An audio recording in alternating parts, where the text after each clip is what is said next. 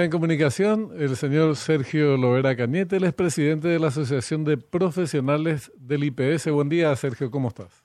Buen día, Benjamín y un día bueno a la para, para tu audiencia. Gracias por atendernos. Bueno, eh, estábamos mencionando esta licitación que finalmente se aprobó el jueves, tengo entendido, se informó o se accedió a la información el día viernes relativo al tema de la limpieza e higienización. Así creo que se llamará 8,2 millones de dólares. Limpieza e higienización, sí. Bueno, ¿y cómo fue esto? Porque se había objetado, intervino contrataciones, finalmente contrataciones hizo recomendaciones que dice que fueron las fundamentales, otros dicen que no, eh, que salió con, en líneas generales como pretendía el IPS. ¿Cómo quedó finalmente según ustedes, Sergio? Realmente, a pesar de que yo estoy en miles de cosas, ¿verdad? Estoy en el tema este de préstamo, este del, examen especial, la Contraloría, estoy detrás del combustible, también examen especial con otros amparos ya ahora, pero a mí me sorprendió porque yo no tenía disponibilidad presupuestaria, por eso que yo siempre sostuve que, que contrataciones públicas siempre fue cómplice, porque ellos volvieron a adjudicar con fondos de salud con fondos de salud y de hecho comprometiendo también fondos jubilatorios.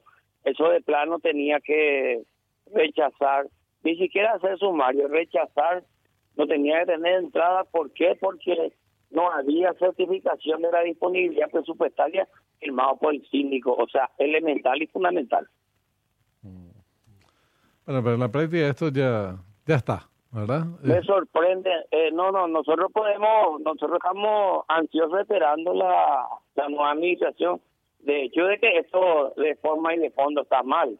Con una con una buena visión y una buena administración, esto se puede anular fácilmente. Inclusive está estando denunciado ante la fiscalía. Es totalmente irregular. Eh, no hay eh, no hay hay una una incompetencia total Qué, tremendo.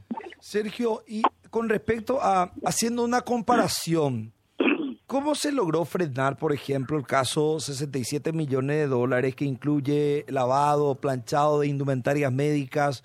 Y, con este caso, por más que se hicieron los intentos, no se pudo lograr eh, eh, o no se utilizaron los mismos caminos en la consulta. No, nosotros no presentamos el amparo yo dije, no no creo que sea bien esto, porque ellos inclusive hicieron, ellos presentaron una, eh, presentaron una adenda de dos meses previamente, tanto para limpieza como para seguridad. Entonces, yo dije, nosotros vamos a tener tiempo. Realmente esto a nosotros nos sorprendió. Yo tenía preparado para una eh, para un amparo constitucional.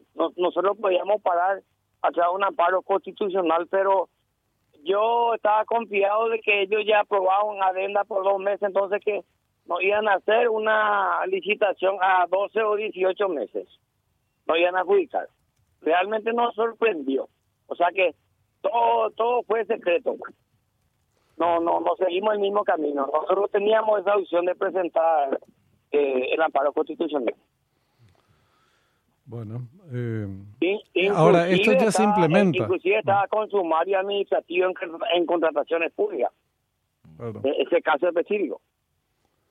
Ahora, de todas maneras, esto ya se pone en práctica. Si es que si lo están haciendo con tanta velocidad, es muy probable que parte de esto ya se desembolse, aunque después se anule, digo, ¿verdad? Yo yo creo que no, no, no, para desembolsar hay que hay una partida de seguramente la cometa ya se desembolsó. Mm. Estoy segurísimo que esa, esa cometa ya se desembolsó. Entonces lo que vieron, seguramente esa cometa se van a joder porque eh, esto va a tardar para el contrato. Esto va a ir 15 días más o menos para el contrato. Y ese interín ya va a venir la nueva administración. Y nosotros tenemos tenemos mucha fe y mucha esperanza en la nueva administración de que esto se va a anular.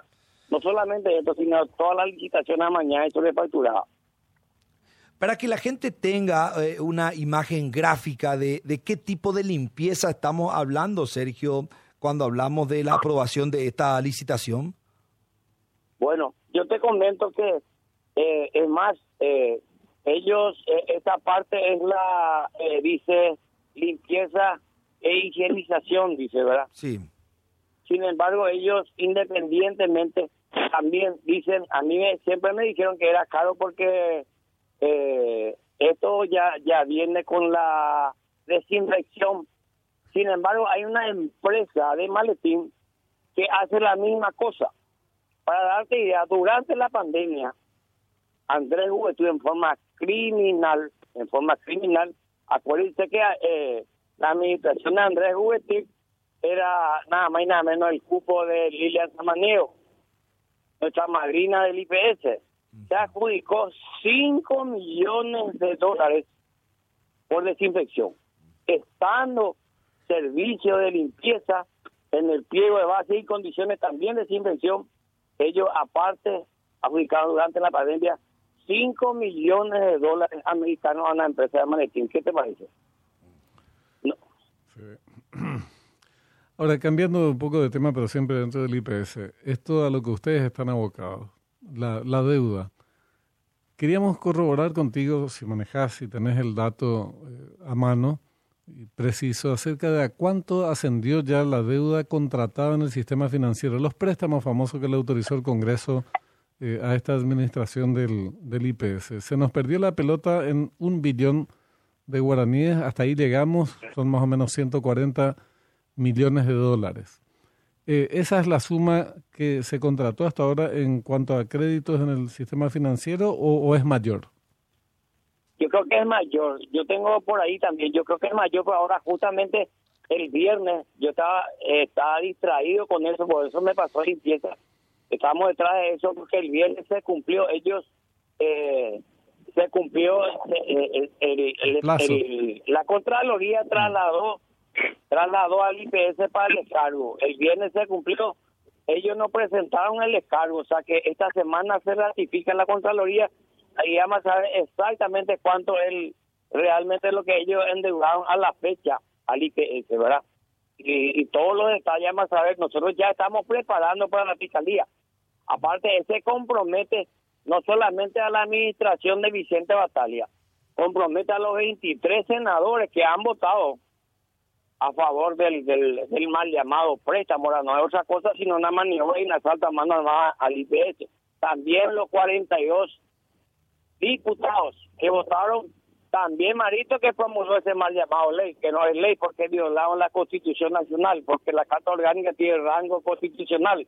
Lo dice en el último amparo, nada más y nada menos el doctor Otazú, en base, sacó ese amparo en base al artículo 95. Entonces nosotros ya estamos preparando la denuncia penal, estamos esperando la ratificación de la Contraloría. Vamos a remitir a la, fiscal, a la Fiscalía, no solamente al, le vamos a anunciar al Pleno del Consejo de Administración, a los 23 senadores, 42 diputados y a Marito. Eh, Sergio, eh, ¿cuándo van a tener ustedes ese reporte de Contraloría? Nosotros vamos a tener ya esta semana. Yo creo que jueves, viernes, yo tengo, yo estuve contactando con la gente de de la Contraloría entre jueves, viernes, ya vamos a tener la ratificación de la Contraloría, el, examen, el resultado y la ratificación del examen especial en cuanto a préstamos. Esto se va a sumar, eh, porque yo recuerdo que ustedes ya habían presentado también una, una denuncia contra Vicente Bataglia en el ámbito del Ministerio Público. Hoy esta va a ser la primera vez en el caso que esos datos faciliten esta acción por parte de Contraloría. Nosotros presentamos ya tres denuncias penales contra la administración Vicente Bastalia. Este es el cuarto. Y va a ser el quinto con combustible. Cinco, seis denuncias penales las vamos a presentar. ¿Hay alguna respuesta? constitucionales. ¿Hay alguna respuesta favorable del Ministerio Público en el sentido de incoar un proceso, iniciar una investigación o en realidad termina ahí eh, el tipo anecdótico? Yo tengo esperanza. La última vez que denunciamos, eh, que hemos denunciado desacato, eh, ahí mismo se le destinó a un, al, al tuvimos instrucciones de entregarle al, al fiscal de turno, por un lado, y el otro, la otra arista justamente es el servicio de limpieza tercerizada, y eso esa tarde eh, se destinó ya fiscal. Nosotros tenemos mucha esperanza. Eh, hemos presentado muchos documentos reparatorios, lo que me extraña la alevosía de esta gente. ¿Quién será que quién es, quién será el padrino de esta gente para hacer o cometer semejante barbaridades a 15 días una nueva administración, aparte de una falta de respeto, falta de ética, falta de convicción, ¿Cómo van a licitar a 15 días un gobierno entrante? Es una vergüenza esto. Esto, hay, esto tiene que ir a la cárcel. Sí, efectivamente. Bueno, vamos a estar, pediríamos que ni bien contenga, obtengas el documento de Contraloría, pudieras compartir con nosotros, ¿sí? Sí, señor, yo, yo eh, eh, tenga por seguro que voy a compartir con ustedes. Van a ser los primeros en, en estar enterados. Bueno, gracias, Sergio.